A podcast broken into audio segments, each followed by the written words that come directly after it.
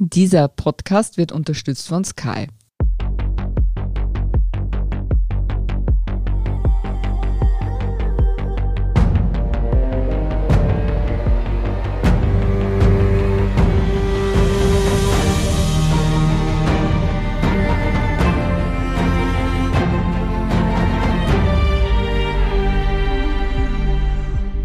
Ich bin Doris Prisching. Sie hören Serienreif, den Podcast über die gottlose Welt der Serien. Heute geht es bei uns um eine ganz spezielle Serie, nämlich Greenleaf.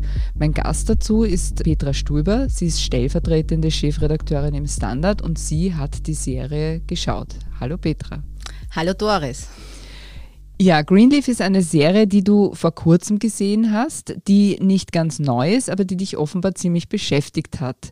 Weshalb du zu mir gekommen bist und den Vorschlag gemacht hast, Greenleaf eine Folge von Serienreif zu widmen. Diesen Vorschlag habe ich gerne angenommen, liebe Petra. Erzähl, doch bitte, worum es in der Serie geht. Ja, Doris, jeder hat so seine Corona-Folgen und meine war, dass ich halt sehr viele Serien geschaut habe und tatsächlich ist es so, dass ich auf Netflix Greenleaf entdeckt habe und mir zuerst gedacht habe, ah, na, da geht es um Kirche, Fahrt und dann habe ich mir ein bisschen angeschaut, worum sich in der Serie dreht. Dann hat es mich sehr interessiert. Es dreht sich um eine schwarze Megakirche in Memphis, die sogenannte Calvary Church und die gehört gehört einer Familie, also man kann wirklich sagen, sie gehört einer Familie namens Greenleaf. Mhm. Die haben das aufgebaut und die haben die Mitglieder geworben und die haben alle wichtigen Positionen dort besetzt. Und da ja auch in der jüngsten Zeit es immer wieder auch so Kritik gab an der katholischen Kirche und die ja doch auch zum Teil sehr konservativ ist, äh, man denke nur an das Thema Homosexualität und der Umgang damit, habe ich mal reingeschaut, weil ich mir gedacht habe, okay, gerade die schwarzen Kirchen sind ja, das ist so die die Wiege der amerikanischen Bürgerrechtsbewegung. Lerne ich da vielleicht irgendetwas dabei und äh, sind die vielleicht weniger konservativ und weniger stur und starr in ihren Ansichten als zum Beispiel die katholische Kirche, wie wir sie hierzulande kennen. Und große Überraschung, die sind genauso verzopft und genauso sehr strikt in ihren Dogmen. Gerade beim Thema Homosexualität mhm. ist das offensichtlich eine Geschichte, womit sie sich sehr schwer tun. Und ich habe auch deswegen reingeschaut, weil ich dann gesehen habe, dass die Oprah Winfrey das mitfinanziert und auch mitproduziert hat. Und worum geht's im Großen und Ganzen? Also in dieser Familie Greenleaf, die ist eine sehr mächtige und nach außen hin sehr tolle Familie, hoch angesehen.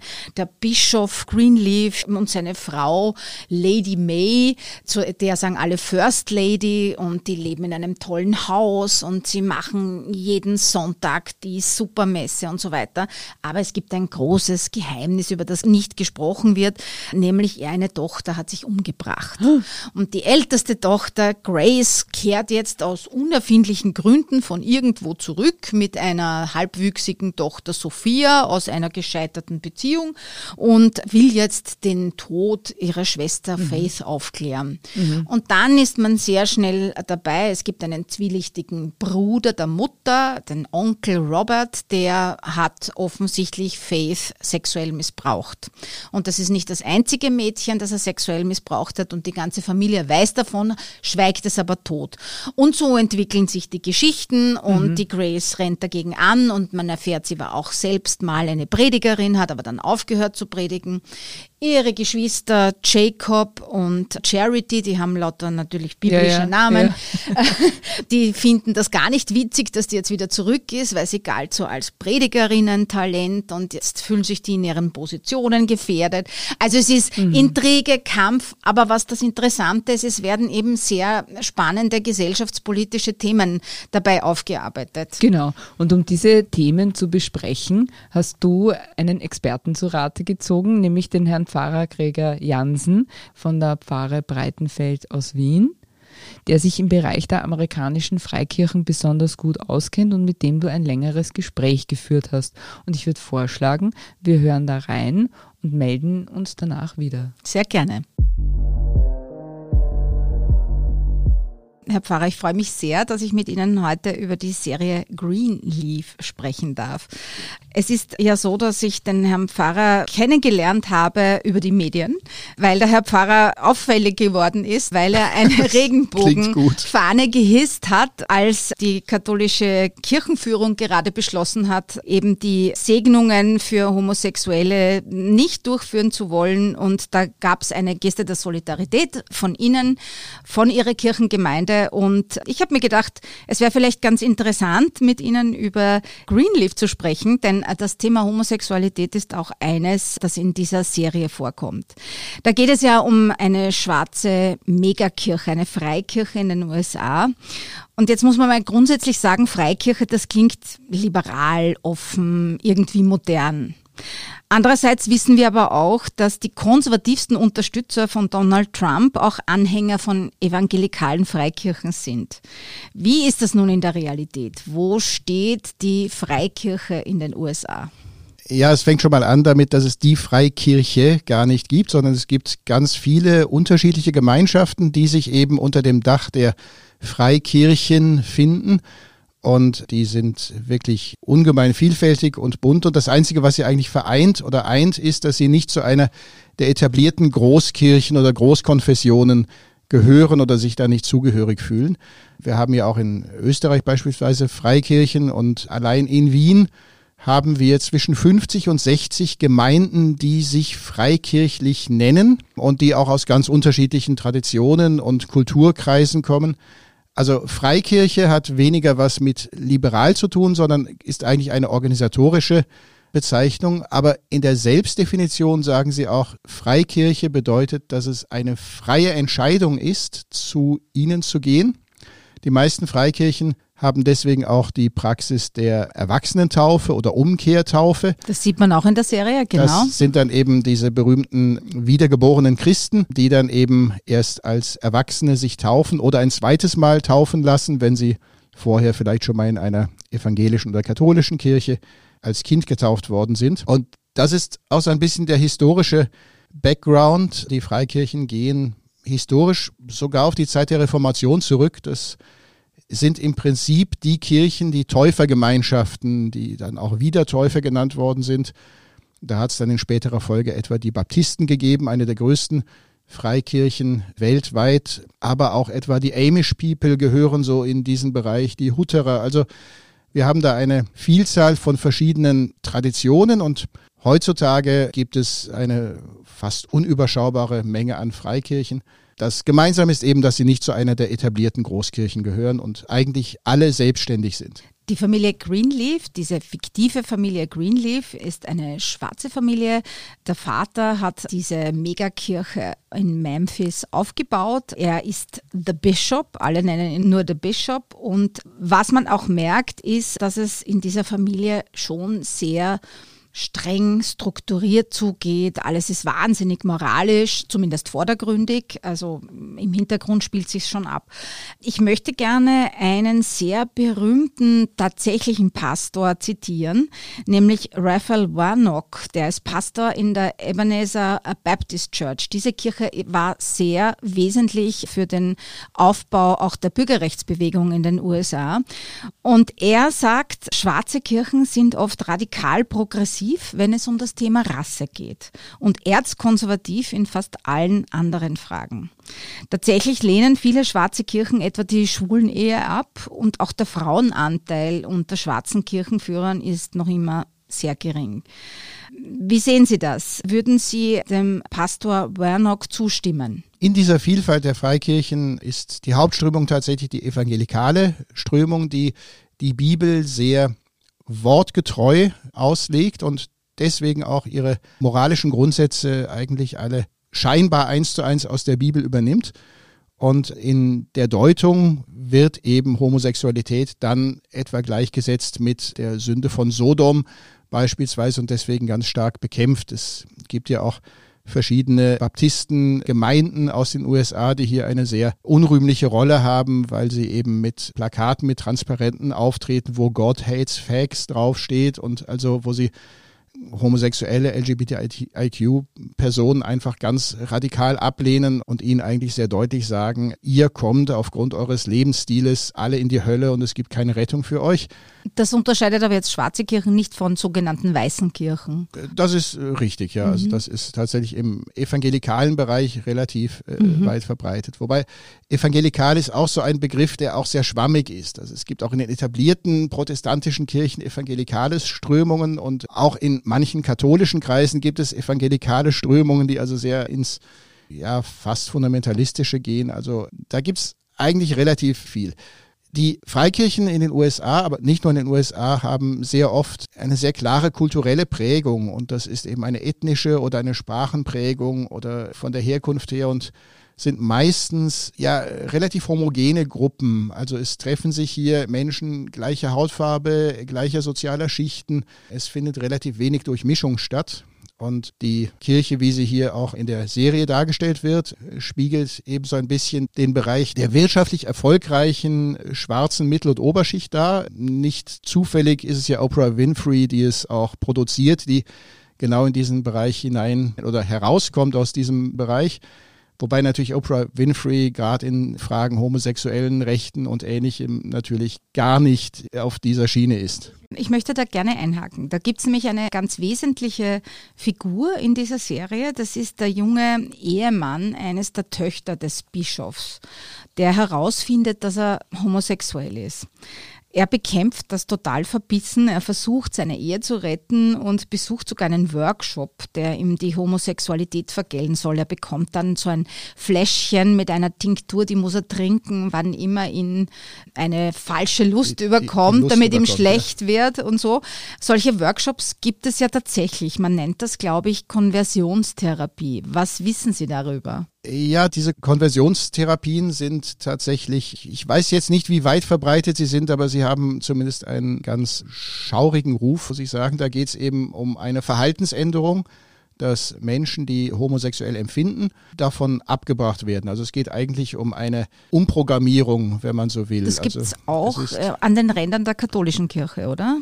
Das gibt es offiziell in der katholischen Kirche nicht. Es gibt manche Sympathien von einigen katholischen Vertretern, muss ich leider auch dazu sagen.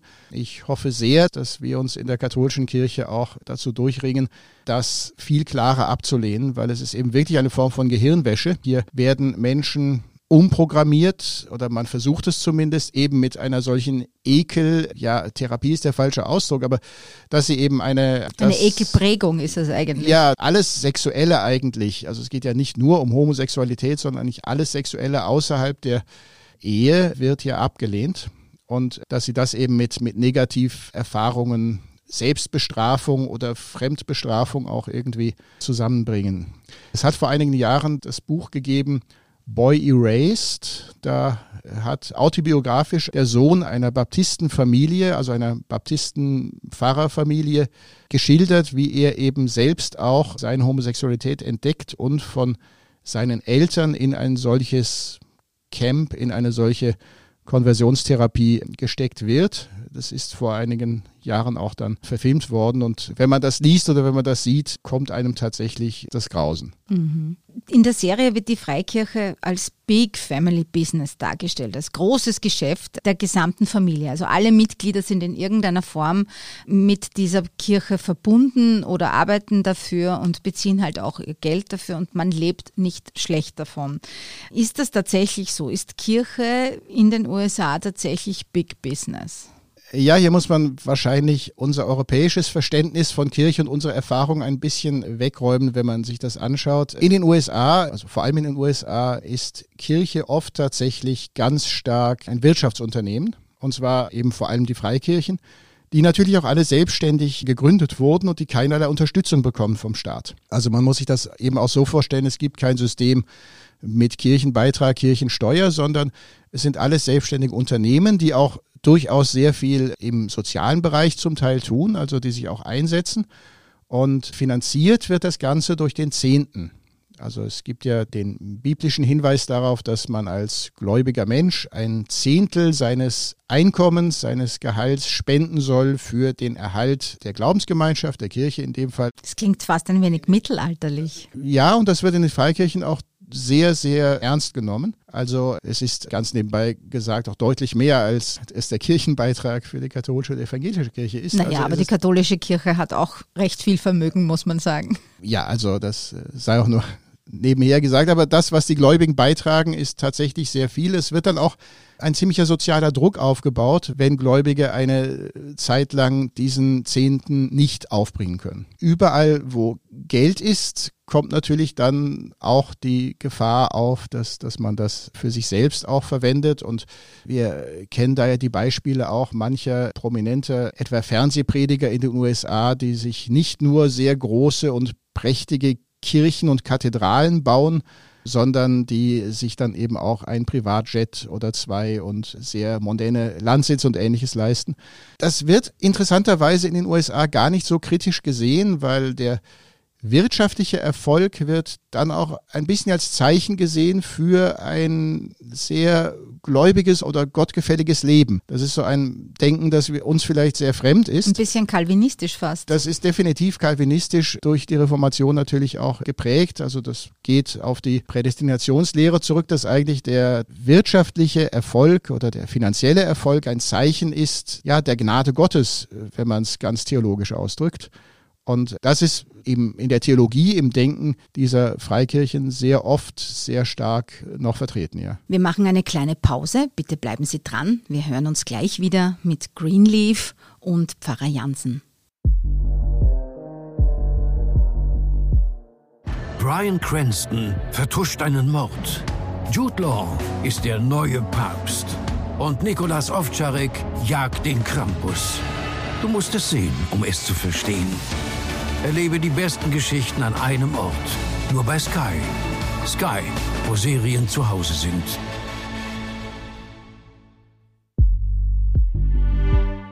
Hallo, wir sind zurück bei Serienreif und wir sprechen über die interessante amerikanische Serie Greenleaf, wo es um Freikirchen aller Art geht. In der Serie wird sehr streng unterschieden zwischen sogenannten schwarzen Kirchen und sogenannten weißen Kirchen. Dann gibt's die Episode, wo diese Mega-Church geschluckt werden soll von einer noch größeren Kirche, die verschiedene Ketten fast betreibt an Kirchen und diese Kirche der Familie Greenleaf zwingen möchte, mit einer weißen Kirche zusammenzugehen, weil das einfach praktischer ist und weil das effizienter ist, was die natürlich ablehnen und das geht irgendwie gar nicht. Und wenn man jetzt sich jetzt die Geschichte der schwarzen Kirchen ansieht, eben, wie gesagt, das geht ja bis in die Zeit der Sklaverei auch zurück.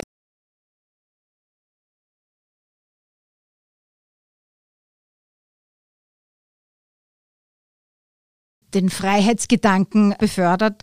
Das ging dann weiter mit der Bürgerrechtsbewegung der 1960er Jahre. Martin Luther King war ja ein Pastor, aber auch schon damals ist kritisiert worden, dass die Kirche zwar viel redet und viel singt, aber zu wenig tut. Etwa Malcolm X sagte damals Stop singing, start swinging. Und auch heute hört man, sollen viele Schwarze in den USA mit den Kirchen hadern, vor allem die jungen Leute. Also, dass sie auch zu wenig klar gegen Polizeigewalt auftreten, zu wenig klar gegen Rassismus. Wie sehen Sie denn das? Ist das tatsächlich ein berechtigter Vorwurf?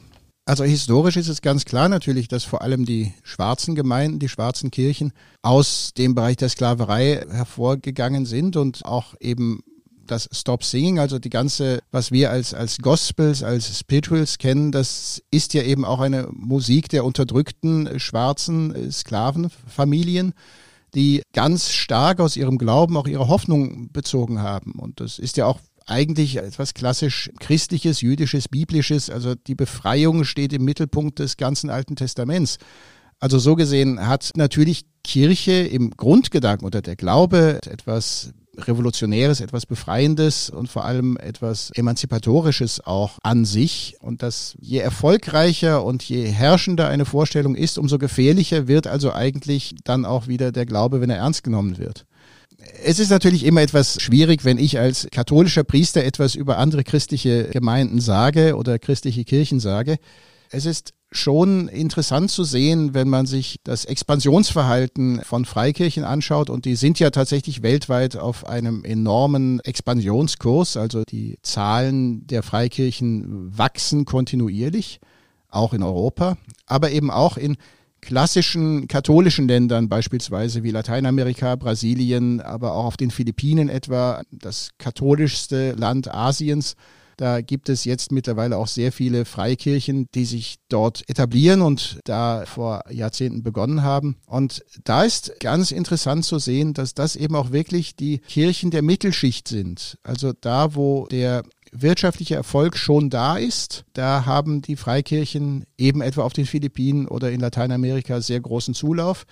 Und sie kümmern sich eigentlich nicht so sehr um soziale Hilfe. Also in den Favelas, beispielsweise in den Slums, sind diese Freikirchen selten zu finden heutzutage. Da sind es dann eher wieder die etablierten Kirchen, die zum Beispiel Schulen betreiben und so. Das finde ich interessant, weil das kommt mir zum Beispiel in der Serie auch zu kurz. Also das Soziale, das merkt man gar nicht. Also es gibt viel Gemeinschaft und es wird viel mit Kindern gearbeitet, aber wirklich Soziales, Schwachen zu helfen, ist eher eine Randerscheinung in dieser Serie. Das passt zu dem, was Sie gerade sagen. Ja, und das liegt aber auch ein bisschen an dem sehr amerikanischen Denken dahinter. Jeder ist seines Glückes Schmied und wer verliert sozial, ist es mehr oder weniger selbst schuld, aber kann sich auch wieder selbst irgendwie da rausbringen. Das spiegelt sich ja auch im ganzen Sozialsystem und so weiter wieder. Das ist eben eine etwas andere Denkweise, als wir Europäer uns das angewöhnt haben damit wir nicht nur über die anderen sprechen. Ja. Wie zufrieden sind Sie denn mit der Kampfbereitschaft der katholischen Kirche, was den Kampf gegen Ungerechtigkeiten, gegen Rassismus, gegen zu wenig Freiheitsrechte und so weiter betrifft? Sind Sie da zufrieden? Zufrieden wäre ein großes Wort, weil zufrieden hieß ja, es ist alles schon erreicht und das, glaube ich, können wir weltweit gesehen nicht sagen. Was ich schon denke, ist, dass große weltweite Kirchen, wie es die katholische Kirche ist, aber auch wie es die Lutheraner sind, wie es die evangelischen Großkirchen sind, die haben eine gewisse, also natürlich nicht ganz, aber eine gewisse Immunität gegenüber Rassismus und Ausgrenzung, weil sie eben international agieren und weil sie einfach Weltkirchen sind. Und deswegen ist von der Idee her eigentlich eine nationale oder rassistische Ausgrenzung, etwa in der katholischen Kirche. Es kommt natürlich vor, das ist völlig klar, aber von der Idee her, von der Theologie her hat das eigentlich keinen Platz. Natürlich bleiben die Menschen oft hinter den Idealen zurück, das ist auch völlig klar. Aber ich denke, das Internationale, das Weltkirchliche hat hier schon einen großen Vorteil, dass man eben nicht nur auf den eigenen Bereich schaut. Und insgesamt gesehen, weltweit gesehen, sind es eben eher die etablierten Kirchen, die sich dann auch wirklich gegen Ungerechtigkeit auflehnen. Wenn ich mir anschaue, etwa das Kastenwesen in Indien ist sehr stark durch christliche Kirchen aufgebrochen worden. Also die großen, auch über Jahrhunderte tradierten Ungerechtigkeiten. Also Kirche hat schon etwas und wenn ich Kirche sage, meine ich hier tatsächlich die großen christlichen Kirchen, haben hier eigentlich eine starke Prägung, die gegen Ausgrenzung und Rassismus ausgerichtet ist. Was wir natürlich nicht immer schaffen, das ist leider auch so. Was auffällig ist an dieser Serie Greenleaf, ist die starke Rolle, die Frauen dort spielen. Also Frauen sind in diesen Freikirchen offenbar viel stärker präsent. Es gibt ja auch berühmte Predigerinnen. Frauen können alles werden in diesen Kirchen. Davon ist man ja in der katholischen Kirche sehr weit entfernt. Ist das etwas, was man sich abschauen könnte von der amerikanisch geprägten Art, Kirche zu leben? Natürlich haben Frauen da ganz, ganz wichtige Positionen und Rollen und wahrscheinlich noch viel mehr Einfluss als offizielle Rollen. Aber gleichzeitig wird ein extrem einseitiges und fundamentalistisches Geschlechterbild trotzdem geprägt. Also der Mann ist der starke Held irgendwo und wenn ein Mann diesem Klischee nicht entspricht, muss man das irgendwie korrigieren. Und die Frau ist doch eher auch wieder auf die Rolle als Mutter, als nicht direkt Hausfrau, aber als Leiterin des Hauses irgendwo sehr stark geprägt. Und insofern weiß ich nicht, ob das ein Vorbild unbedingt ist. Also es wirkt nur fortschrittlich, es hat aber nichts mit einem fortschrittlichen Verständnis zu tun, meinen Sie? Das wäre zumindest mein Eindruck von außen. Mhm. Was auch auffällt, ist äh, die Art und Weise, wie dort Messen abgehalten werden. Musik ist ein ganz, ganz wichtiger Faktor. Das Ganze ist auch eine riesengroße Show. Wer nicht gut predigen kann, wer die Menschen nicht mitreißen kann, wird auch nicht als guter Prediger gesehen. Dann kommen weniger Leute, dann gibt's weniger Geld. Also man muss dort wirklich auch eine Art von Showman oder Showwoman sein. Ist das etwas, wo Sie sagen, da könnte die katholische Kirche vielleicht ein bisschen mehr in diese Richtung gehen, um die Menschen zu packen? Es ist ja ganz, ganz spannend, dass es seit einigen Jahren sehr intensive Begegnungen und Gespräche gibt, auch zwischen katholischen Bischöfen, etwa Kardinal Schönborn und Vertretern von Freikirchen, weil es eben fasziniert, dass Freikirchen offensichtlich es schaffen, viele Menschen zu mobilisieren und sie zu begeistern. Und da ist natürlich die Art, wie Gottesdienst gefeiert wird, ein ganz klares Merkmal. Allein wenn wir Gottesdienst sagen, wird wahrscheinlich bei den meisten Hörerinnen und Hörern schon sofort die Assoziation Fahrt, langweilig, kalte Kirche Kalt. vielleicht auch noch aufkommen, während äh, die Freikirchen deswegen auch weniger von Gottesdienst reden, sondern auch in Österreich, auch im deutschen Sprachraum geht es da um Worship, da geht es um Celebrations, also auch im in Wien oder München ist es weniger der Gottesdienst, sondern eben das Worship Service, zu dem man sich trifft.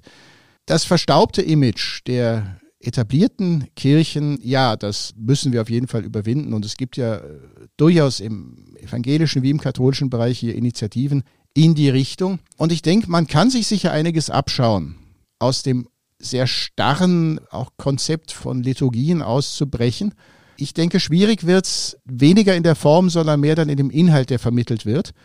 Denn auch wenn freikirchliche Gottesdienste wirklich eher an Konzerte, an Pop-Events erinnern und ja auch viele bekannte Popstars von Justin Bieber angefangen, ja auch Anhänger von Freikirchen sind, also Hillsong ist ja eine der größten Freikirchen weltweit, die sich vor allem auf die musikalische Darbietung eigentlich spezialisiert hat. Schwierig wird es, denke ich, wenn mit der modernen und mitreißenden und auch emotionalisierenden Form dann Inhalte transportiert werden, die eigentlich das genaue Gegenteil darstellen, nämlich die sehr eng sind und die Menschen nicht in die Freiheit führen, sondern in eine Form von Fremdbestimmung. Und für mich, das ist jetzt vielleicht ein ganz persönliches Bekenntnis, für mich ist ein Gradmesser für die Richtigkeit und für die Echtheit von Religion, wie weit sie den Menschen in eine größere Freiheit führt. Da haben wir in der katholischen Kirche auch noch viel zu lernen. Das wollte ich gerade fragen. Ich weiß auch nicht, ob alle meine katholischen Kollegen mir da so zustimmen würden, aber ich denke, das ist zutiefst biblisch. Die Befreiung. Okay. Was auch eine Besonderheit amerikanischer Kirchen ist, ist sozusagen die politische Predigt. Also speziell die schon erwähnte Ebenezer Baptist Church in Atlanta ist eine Ikone der politischen Predigt. Besonders in der Zeit des Präsidenten Donald Trump wurde von der Kanzel quasi runtergewettert gegen die Tagespolitik. Wie halten Sie denn das? Halten Sie auch tagespolitische Predigten? Da müsste man die Zuhörer und Zuhörerinnen fragen, die in meine Messen gehen. Es gibt sicher manche, die das so sehen. Also gerade beim erwähnten Beispiel der Erklärung der Glaubenskongregation zum Thema Nichterlaubtheit von Segensfeiern für gleichgeschlechtliche Paare. Da habe ich, glaube ich, sehr deutlich Stellung bezogen. Nicht nur, weil wir die Regenbogenfahne am Kirchturm aufgezogen haben, sondern auch, weil ich einfach denke, es geht hier um Gerechtigkeit und da darf und muss man, glaube ich, auch als Gemeinde, als Pfarrer, als Priester deutliche Worte finden. Wenn die Worte dann auch irgendwie mit Taten zusammenhängen, natürlich auch. Weil schön geredet hat man schnell, aber ich glaube, es geht eben wirklich um die Art und Weise, wie wir es umsetzen im Leben. Politisch ja, aber jetzt nicht im parteipolitischen Sinne. Also ich würde beispielsweise nie in einer Predigt eine Wahlempfehlung aussprechen. Ich würde nie sagen, wählst die Partei oder den Politiker, die Politikerin.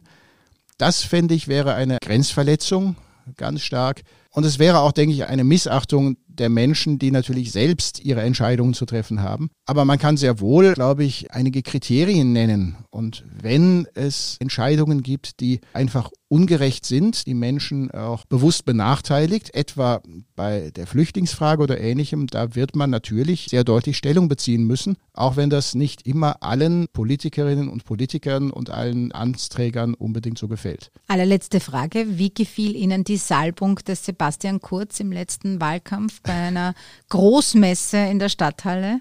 Naja, es war, es war ja keine Salbung und es war keine Messe, also insofern, es war ein Treffen, ein, ein freikirchliches Eine Treffen. Celebration. Ja, und es wurde auch gebetet. Ich selbst habe natürlich auch nur die Bilder aus den Medien gesehen. Und ich hatte allerdings den Eindruck, dass es auch Sebastian Kurz eigentlich ein bisschen suspekt war, was da passiert ist. Den Eindruck hatte ich auch, ja. Das ist tatsächlich etwas sehr Freikirchliches, dieses spontane, freie Beten, wo dann auch Menschen in diesem Beten besonders gesegnet werden. Ob diese Inszenierung jetzt, dieses fast schon messianische, weniger im im Handeln, sondern vor allem auch in dem, was da gebetet wurde. Ob das in Europa passend ist, wage ich zu bezweifeln. Es war jedenfalls eine versuchte Wahlempfehlung. Das Und im hat Übrigen sehr danach ausgeschaut. ja. Dieses Freibeten, das kam eben auch in Greenleaf vor. Herr Pfarrer Janssen, ich bedanke mich sehr herzlich, dass wir über diese Serie sprechen konnten und weit darüber hinaus. Es war sehr interessant. Herzlichen Dank. Ich danke für die Einladung. Danke für das Gespräch. Petra, sind für dich damit alle Fragen beantwortet? Nein, bei weitem nicht. Das ist, glaube ich, ein weites Feld. Ich finde das ganz spannend. Es soll ja, glaube ich, auch eine Fortsetzung der Serie geben oder die ist schon gedreht worden. Aha. Die Serie hört auch relativ offen aus. Sie schreit nach einer Fortsetzung eigentlich. Mhm. Und was ich interessant finde, ist, dass eben so wichtige Themen wie Homosexualität und so weiter auch angesprochen werden. Und dafür steht natürlich Oprah Winfrey schon Mhm. auch, dass sie irgendwie diese Themen auch kritisch abhandeln lässt. Und Ja. insofern hat mir das ganz gut gefallen, auch wenn man jetzt vieles abziehen muss. Also diese ganze familiäre Intrigengeschichte, das war zum Teil schon noch zu viel. Ja, ich meine, aber gibt es eigentlich ein reales Vorbild oder ist es einfach so eine fiktionale Verdichtung, wie man sagen kann? Also ob es jetzt die eine Mhm. konkrete Kirche gibt, die das Vorbild ist, das glaube ich jetzt fast nicht. Soweit habe ich mich damit jetzt nicht beschäftigt. Mir kommt vor, es ist wirklich eine fiktionale Verdichtung, Mhm. weil auch so Themen eben abgespielt werden, dass es irgendwie den Großunternehmer, den Kirchengroßunternehmer gibt, der so verschiedene Filialen aufmacht und alles schluckt und dann will er eine schwarze Kirche, nämlich diese Calvary Church mit einer weißen Kirche fusionieren, was sich überhaupt nicht ausgeht, weil ja. das alles strikt getrennt ist. Also mir kommt vor, dass da ganz viel verdichtet Mhm. ist, aber dass es im Prinzip in den großen Linien schon etwas Wahres zeigt, nämlich Ja, auch so dieses unglaubliche Businesskirche, mit, wo viel, viel Geld eine Rolle spielt. Ja. Das hat ja auch der Herr Pfarrer sehr gut und eindrücklich auch Ja. beschrieben. Ja. Ich muss sagen, also mich hat das Gespräch sehr beeindruckt. Ich bin fast ein bisschen erschrocken über diese Zahl, die er genannt hat, der Freikirchen alleine in Wien, nämlich 50 bis 60, finde ich unglaublich. Das ist einem gar nicht so bewusst, gell? ein Paralleluniversum schlechthin. Ja. Ganz offensichtlich und auch eines, wo es auch in Österreich, glaube ich, um sehr viel Geld geht. Ja, ja, ja. Ich glaube, hier haben wir wiederum eine journalistische Aufgabe und einen Auftrag. Wir bleiben dran, die Petra bleibt dran. Ich möchte bei der Gelegenheit noch eine Serie empfehlen, die sich auch um ein kirchliches Thema dreht. Ich weiß nicht, ob man hier in dem Fall Freikirche oder ich glaube schon, dass es eine Freikirche ist. Die aller, aller, allerbeste Serie über Religiosität, über Kirchen, kirchliches Zusammenleben ist eindeutig Big Love. Das werde ich mir sofort reinziehen, liebe Bitte, Doris. bitte schau dir das an, da geht es um, da geht's um eine Gemeinschaft, die in Vielehe lebt. Ja? Und der Patriarch sozusagen, der die beispielgebende Familie ist, hat drei Frauen und eine davon ist Chloe Sevigny. Und Oh. sie ist irre. Also sie ist wirklich unglaublich. Hier wird alles aufgezeigt, was sozusagen familiäres Zusammenleben sein kann. Man darf sich jetzt auch nicht vorstellen, dass es den Frauen hier nur schlecht geht, sondern sie verbünden sich dann auch gegen den Mann und haben eine eigene Machtkonstellation. Und dann spielt auch noch Harry Dean Stanton mit, ein großartiger Schauspieler, der leider schon verstorben ist. Es ist einfach ein wahnsinniges Sammelsurium. Es ist wirklich großartig. Ja, ja und dann habe ich noch eine Frage. Genau, was schaust du als nächstes oder was schaust du jetzt gerade? Jetzt gerade schaue ich nix. Jetzt gerade Ah. habe ich wieder eine Lesephase und außerdem das Wetter ist jetzt so schön und Ja. irgendwie dann schaut man nicht so viel. Aber ich habe, wie gesagt, die Corona-Zeit gut genutzt, habe mir viel angeschaut, aber vielleicht schaue ich mir als nächstes Big Love an. Genau, das ist auf jeden Fall zu empfehlen. Okay, dann würde ich sagen, das war's mit Serienreif. Wenn Ihnen dieser Podcast gefallen hat, freuen wir uns über eine 5-Sterne-Bewertung. Damit Sie keine Folge verpassen, abonnieren Sie uns bei Apple Podcasts, Spotify oder wo auch immer Sie Ihre Podcasts hören. Das nächste Mal hören wir uns am 24. Juni, dann nämlich über etwas ganz anderes. Dann nämlich meldet sich mein lieber Kompagnon Torben Pollerhof mit seinem Leib- und Magen-Thema, nämlich der nächsten Marvel-Serie, und zwar über die Sause Loki. Darauf freuen sich ganz viele. Petra schüttelt den Kopf. Sagt mir gar nichts, aber klingt auch spannend. Na, kann man auch schauen, würde ich sagen. Vielen Dank, liebe Petra. Wir danken Antonia Raut an den Reglern und Ihnen fürs Zuhören. Bis zum nächsten Mal und frohes Schauen. Bye bye. Bye bye.